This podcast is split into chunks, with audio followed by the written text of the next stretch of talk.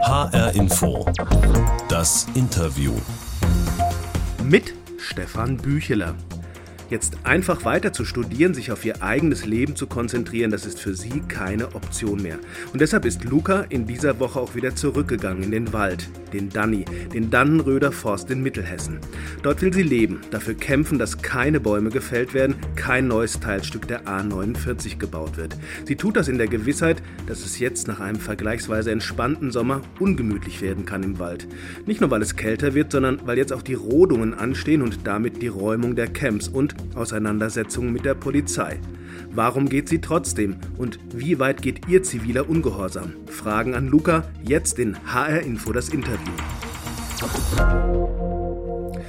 Luca, Sie waren jetzt ja mal ganz kurz raus aus dem Danny, dem Danneröder Forst. Und wenn Sie jetzt aber zurückkehren, schätze ich, haben Sie ja bestimmt einen vollgepackten Rucksack mit, oder? Ja, ich versuche im Moment mein Gepäck ein bisschen zu dezimieren, aber ja, die wichtigsten Sachen müssen dabei sein. Gutes Stichwort, die wichtigsten Sachen. Dann lass uns doch schnell mal packen. Was gehört unbedingt rein in den Rucksack, wenn Sie jetzt wieder zurückgehen? Was zum Essen? Beutel Müsli vielleicht? Ja, ich nehme vor allem erstmal so ähm, kleinere Snacks mit, weil ich auch, als ich noch im Wald war, weiß, was ich da noch so an Vorräten habe.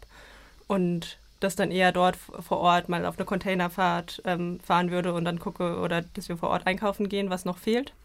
Was super wichtig ist, ist die Kopflampe, weil es jetzt mittlerweile ja auch früh dunkel wird. Ja, würde denn auch eine haltbare Wurst bei Ihnen rein können? So eine Aale wascht vielleicht, ist auch mal lecker. Nee, Also das geht gar nicht. Ja, Genau, wir, also ich ernähre mich ähm, vegan bzw. freegan. Das heißt, dass ich keine Lebensmittel konsumiere, die also aus tierischer Herkunft, außer sie wurden containert, das heißt, waren schon im Müll. Ähm, das heißt, wenn ich mal beim Containern Eier oder so finde, dann würde ich die persönlich auch essen, aber es gibt auch viele Menschen, gerade in der Besetzung, die das nicht machen würden. Ja, es ist immer so eine Diskussion zwischen Freegan oder Vegan insgesamt. Also nimmt die Besetzung nur vegane Spenden an. Also wenn jetzt Menschen kommen und irgendwie uns Essen mitbringen wollen, dann achten wir darauf, dass alle gekauften Produkte absolut vegan sind, also keine tierischen Produkte enthalten. also es gibt keinen Fleischesser im Camp. Nein. Also es gibt Menschen, die Fleisch konsumieren würden, aber nur Fleisch, was praktisch schon im Müll lag oder abgelaufen ist, genau. Okay, machen wir mal weiter. Was gehört rein, was gehört nicht rein? Ich würde tippen Handy, Ladekabel, Powerbank, sowas. Ja, genau, das gehört auf jeden Fall dazu. Da ich jetzt auch teilweise Pressearbeit mache, brauche ich auf jeden Fall, muss ich irgendwie erreichbar sein. Viele Menschen haben aber auch einfach gar kein Handy im Wald. Aber Powerbanks sind wichtig, um sonst zum Beispiel auch eine, eine Kopflampe aufzuladen, wenn man eine mit so einem Akku hat. Oder andere elektronische Geräte. Also Powerbank, so ein Zusatzakku, ne, wo man diesen ganzen technischen Krempel wieder mit aufladen kann. Was kommt rein? Noch eine dicke Jacke, regenfest jetzt? Oh ja, ja. Das war schön, den ganzen Sommer über irgendwie mit ziemlich leichtem Gepäck reisen zu können, aber so langsam, die letzten Nächte waren wirklich kalt. Und jetzt sind ja langsam auch die sonnigen, trockenen Tage vorbei. Von daher, ja, dicke Klamotten, re- regenfeste Klamotten, dicke Schuhe.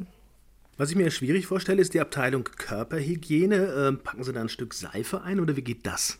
Wir haben äh, an verschiedenen Stellen Seife, also ökologisch abbaubare Seife, wenn es jetzt im Wald ist oder im Camp.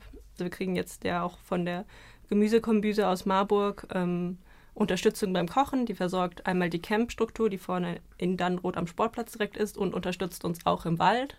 Und bei denen, die haben auch direkt dort praktisch Anschluss an, ans Abwasser und dort gibt es dann eben auch Seife. Ansonsten im Wald verwenden wir vor allem zum Händedesinfizieren Desinfektionsmittel, also Corona ist ja auch ein Thema, auch im Wald, schätze ich. Ne? Genau. Ja. Was kommt rein, was kommt nicht rein in den Rucksack? Einen Helm? Haben Sie einen Helm mit? Ich fahre Fahrrad und trage immer einen Helm beim Fahrradfahren. Und zum Klettern im Wald haben wir auch einige Helme. Es könnten auch mehr sein. Okay. Ich habe auch jetzt gedacht, es zeichnet sich ja ab, dass diese Besetzung im Wald auch eine Konfrontation werden kann mit der Polizei. Dafür könnte man auch einen Helm brauchen. Haben Sie darüber nachgedacht? Ja, auf jeden Fall wäre ein Helm oder auch andere praktisch Schutzausrüstung an sich notwendig, so wie da oft vorgegangen wird. Leider sind wir dazu nicht gut genug ausgerüstet. Also wir haben am Anfang der Besetzung hatten wir, glaube ich, so 30 Helme. Und mittlerweile sind wir viel zu viele Leute, dass wir irgendwie alle ähm, damit ausstatten könnten. Das ist ja auch so eine, so eine Frage, die mich interessiert. Haben Sie eine klare Haltung da? Wollen Sie gewaltfrei bleiben im Wald? Es gibt keinen großen Konsens im Wald, wie man zu dieser Gewaltfrage steht. Mhm. Das entscheidet praktisch jeder Mensch, der dort lebt, für sich selbst. Wir alle sind praktisch dort, um an sich erstmal friedlich zu besetzen. Also haben auch im ganzen letzten Jahr nicht Gewalt anwenden müssen und wollen Gewalt auch nicht anwenden, wenn es nicht nötig ist. Das Problem ist, dass die Gewalt eben meistens von der anderen Seite aus kommt. Hm. Wie halten Sie es persönlich? Werden Sie gewaltfrei bleiben oder haben Sie es wenigstens vor? Ja, also ich bin vom Wesen aus ein Mensch, der sich sehr schwer damit tut, irgendwie sich gewaltsam zu verhalten, das nicht kann und auch nicht möchte. Das, aber damit spreche ich nur für mich. Wie optimistisch sind Sie denn, dass Sie das durchhalten können, dass das so funktioniert? Wenn man sich jetzt mal vor Augen führt, wie so eine Räumung aussieht, ja, natürlich wird es dann handgreiflich und dann kann es eben auch schnell äh, eskalieren. Ist ja jetzt im Danneröder Forst auch schon mal kurz passiert. Wie optimistisch sind Sie denn, dass Sie sozusagen diese gewaltfreie Haltung bis in den Herbst durchhalten werden oder bis in den Winter? Das kommt stark darauf an, wie sich eben die Gegenseite, also in diesem Fall die Polizei oder auch die Securities, verhalten. Und ja, ich hoffe, dass einmal durch die Diskussion jetzt auch im öffentlichen Raum über die Polizeigewalt, das ein großes Thema ist, ähm, dass sie sich dadurch schon mal mehr beobachtet fühlen und auch, dass viel Presse und viel parlamentarische BeobachterInnen da sind oder generell einfach Menschen, auch Menschen aus dem ganz normalen Alltagsleben, die jetzt eigentlich nichts mit der Besetzung zu tun haben, wenn die kommen und der Polizei auf die Hände schauen, dann merkt man sofort, dass sie sich ganz anders verhalten, dass sie dann sehr viel korrekter praktisch mit den AktivistInnen umgehen. Ja, wobei ich mir das ja auch schwierig vorstelle, jetzt, äh, wenn man als Beamter da in den Wald reinkommt, hat eine klare Aufgabe und da gibt es jede Menge Menschen, die sich widersetzen und ja, die einen ja auch beschimpfen oder angehen. Also ich bin ja immer so ein bisschen vorsichtig, da jetzt immer von einseitig von, von Gewalt zu reden. Es ist ja auch immer, immer eine zweiseitige Sache, oder?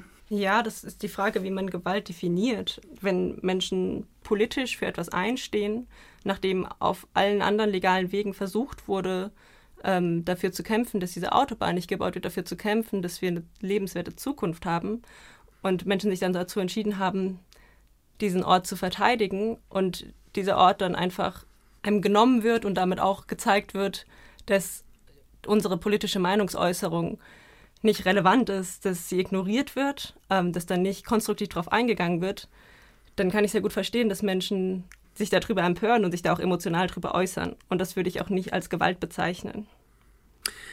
In Gießen hat eine autonome Gruppe jede Menge Autos mit einem roten X markiert, also so wie das im Wald auch passiert, wenn Bäume gefällt werden sollen. Und sie haben damit gedroht, diese Wagen auch anzuzünden, wenn dann tatsächlich Bäume fallen im Wald. Das ist Sachbeschädigung, da werden auch Menschen bedroht. Ist auch eine Form von Gewalt. Distanzieren Sie sich davon? Ich finde, es geht nicht darum, wie ich persönlich dazu stehe. Also diese ganze Bewegung ist einfach vielfältig und benutzt verschiedene Aktionsformen persönlich habe ja schon gesagt, dass ich so Gewalt nicht anwende, aber insgesamt lenkt diese Gewaltdiskussion sehr oft davon ab, worum es uns eigentlich geht, nämlich zum Beispiel auch um die Gewalt, mit der Menschen tagtäglich konfrontiert sind, durch unser Wirtschaftssystem, durch der, unsere Arbeitsverträge und so weiter und so fort. Und uns geht es im dann ja nicht nur um diese Autobahn, diese Verkehrswende, sondern um eine Kritik an dem gesamten System, das zum Beispiel auch dazu führt, dass Menschen am anderen Ende der Welt ihre Lebensgrundlagen verlieren. Und das alles betrachten eben auch als Gewalt. Und deswegen fordern wir, dass sich dieses System verändert. Und darum geht das es. Das hört uns. sich jetzt für mich nicht nach einer klaren Distanzierung an, eher danach, dass Sie verstehen können, warum Menschen sowas machen.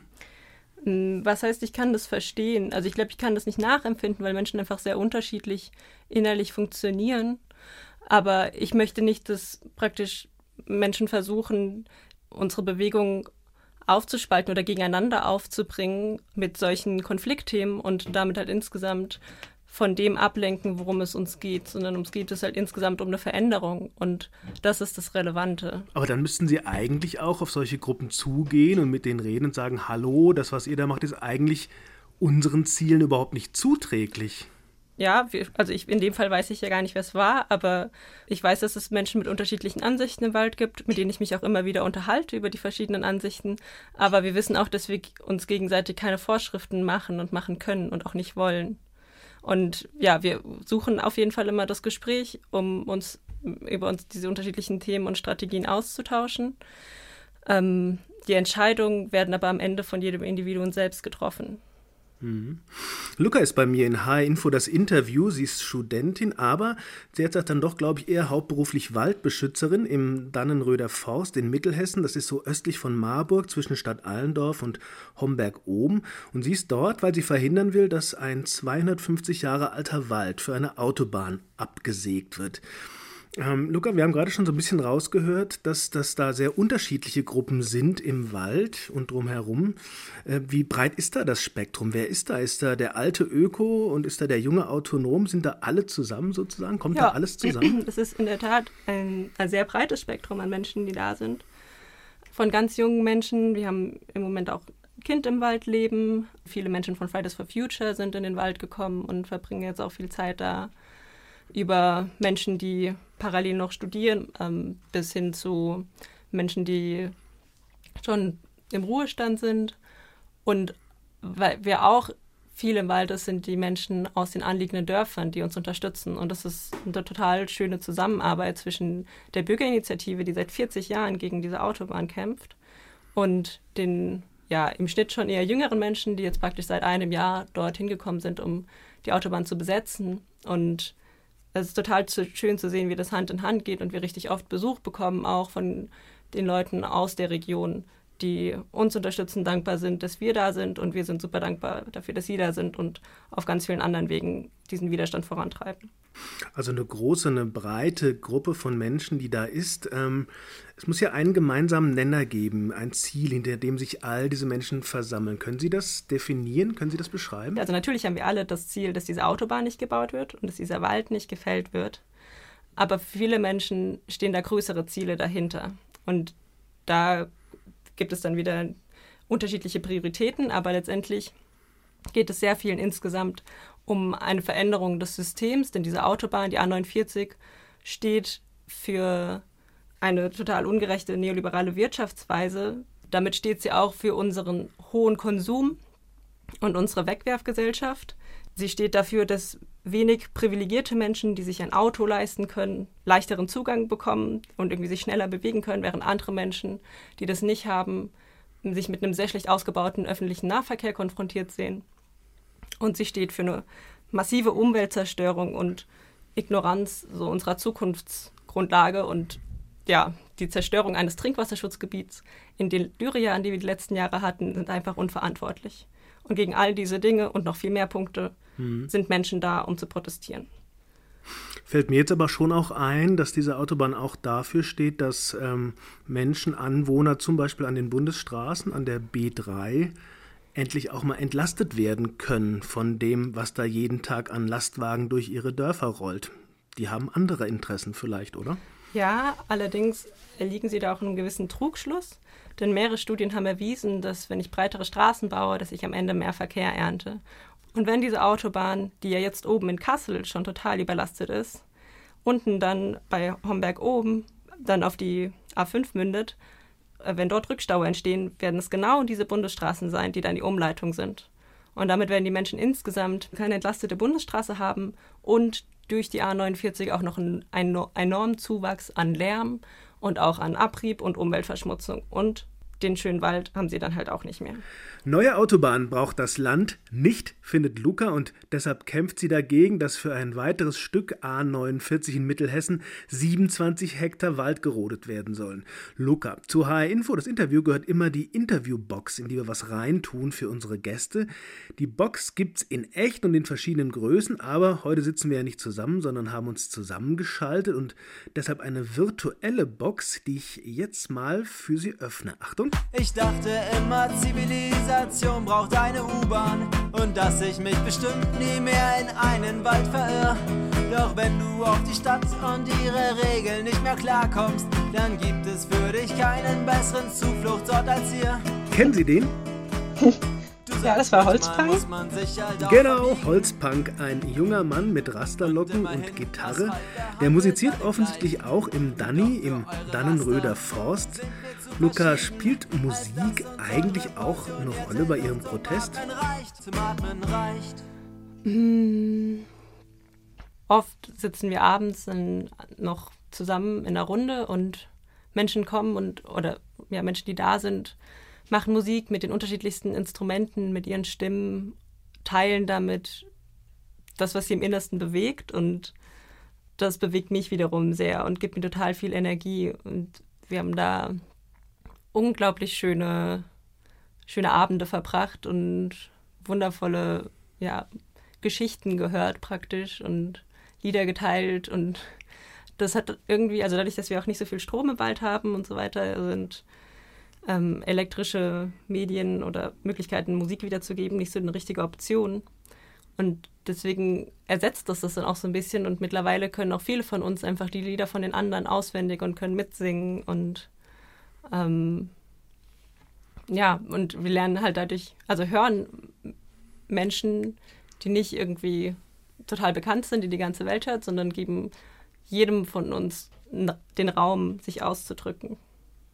Das sind die schönen Momente. Was nervt am meisten, ehrlich? Ähm, das Gefühl, diesen Ort früher oder später genommen zu bekommen oder so das Wissen, wir sind nicht hier, weil wir hier dieses Leben leben wollen und leben können und irgendwie geduldet werden und das ja irgendwie in der ganzen Welt so wäre, sondern wir sind hier, weil wir in einem Gesamtsystem leben, was eben nicht so schön ist und was uns jeden Tag praktisch mit, mit Gewalt konfrontiert und haben da diesen großen Konflikt, wegen dem wir überhaupt da sind und ähm, ja, der ja jetzt auch, also das konnte man im letzten Jahr oft auch gut ausblenden, weil da eben erstmal nicht so viel passiert ist. Aber jetzt merken wir halt auch jeden Morgen, dass es sein kann, dass ja, man sein Zuhause praktisch beraubt wird und Angst haben muss, um nicht nur um die Sachen, die uns da genommen werden, nicht nur um den Wald oder diese Ohnmacht gegenüber der übermächtigen Staatsmacht, die trotzdem ihr kapitalistisches Projekt durchziehen will, sondern auch Angst um, um die ganzen Menschen, mit denen wir da zusammenleben, die den Gewalt ausgesetzt werden sein und die ja hoffentlich heil daraus kommen, aber wahrscheinlich eben auch nicht komplett heil und mhm. ja. Ähm, jetzt könnten Sie ja auch einfach in Ruhe weiter studieren, Abschluss machen, sich auf Ihr eigenes Leben konzentrieren. Ähm, machen Sie aber nicht. Warum nicht? Sie müssten sich das ja nicht sozusagen auf die Schultern legen, was Sie tun. Also die Option gibt es für mich nicht mehr. Ich habe das, also den Wald oder diesen Ort kennengelernt und lieben gelernt und da eine Welt gefunden, die mir so viel besser gefällt als die anderen Optionen, die ich hier habe. Und natürlich gibt es dort schwierige Sachen. Und also das, was ich eben genannt habe, ist auch nicht das Einzige. Natürlich ist es auch einfach anstrengend, ähm, auf die Art und Weise, wie wir leben, ähm, sich allein einen Alltag zu erhalten. Und das ist auch noch nicht der, der Zustand, in dem ich am Ende irgendwie mal sein wollen würde. Aber es ist ein Anfang.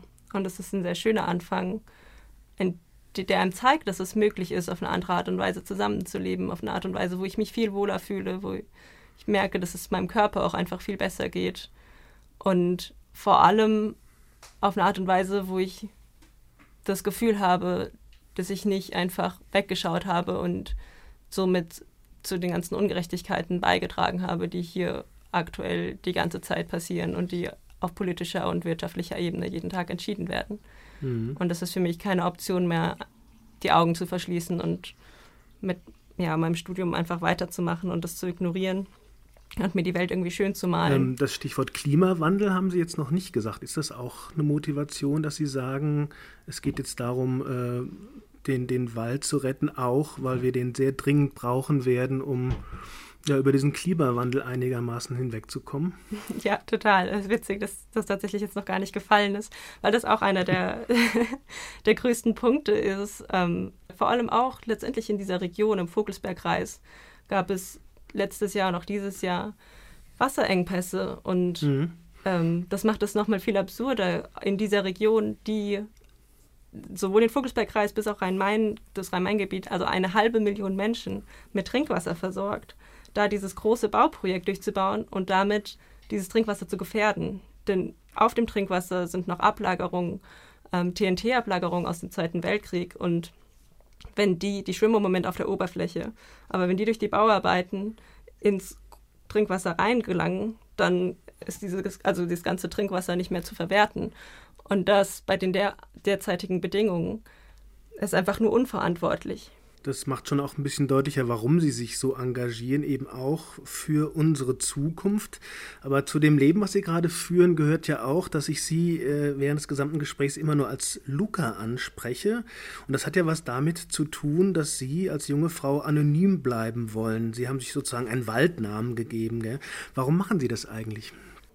Weil wir Repressionen ausgesetzt sind und also einmal von staatlicher Seite, so wie ich vorhin schon erwähnt habe, dadurch, dass irgendwie das System oder unsere, unser Rechtssystem nicht vorsieht, sich ähm, auf ja, praktisch legale Art und Weise ähm, zu protestieren, sodass es eine Veränderung bringt oder es auch nichts gebracht hat, eine grüne Partei zu wählen, ähm, sind wir uns praktisch gezwungen, zu zivilem Ungehorsam zu greifen, uns dann aus dem legalen Weg raus oder Bereich rauszubewegen und deshalb eben auch ähm, Repressionen von staatlicher Seite ausgesetzt sind.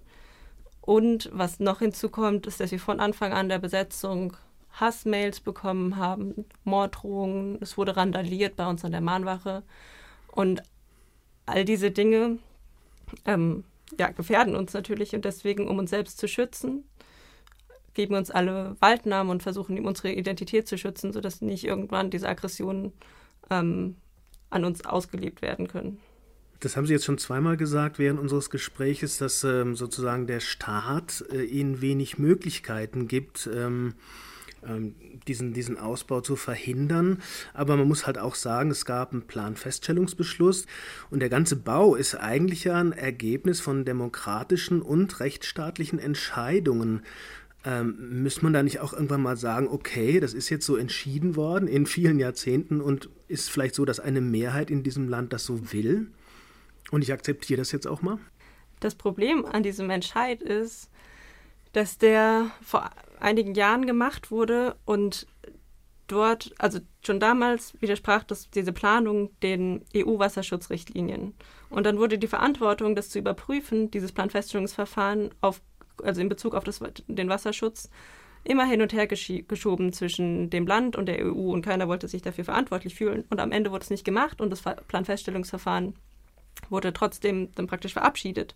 Und das hat auch das Bundesverwaltungsgericht in Leipzig im Juni bestätigt, dass das praktisch nicht überprüft wurde und dass es möglich wäre, diese Untersuchung noch nachzuholen, dass aber das ganze ähm, Planfeststellungsverfahren auf bürokratischer Ebene bestätigt ist und deswegen weiter durchgeführt werden kann. Also Sie haben das bürokratisch bestätigt, aber Sie haben inhaltlich recht gegeben, dass es mit der Wasserschutzrichtlinie nicht ähm, niemals wirklich überprüft wurde und dass man das nachholen könnte. Könnte, aber nicht muss, ja, okay. Genau. Ich habe aus dem Gespräch manchmal so ein bisschen rausgehört, dass Sie auch äh, nicht nur mit positiven Gefühlen jetzt auf den Herbst schauen und Sie haben auch das Wort Angst ähm, benutzt. Wie gehen Sie jetzt rein in den Herbst? Wie gehen Sie jetzt zurück in den Wald persönlich? Ähm, mit viel Anspannung auf jeden Fall.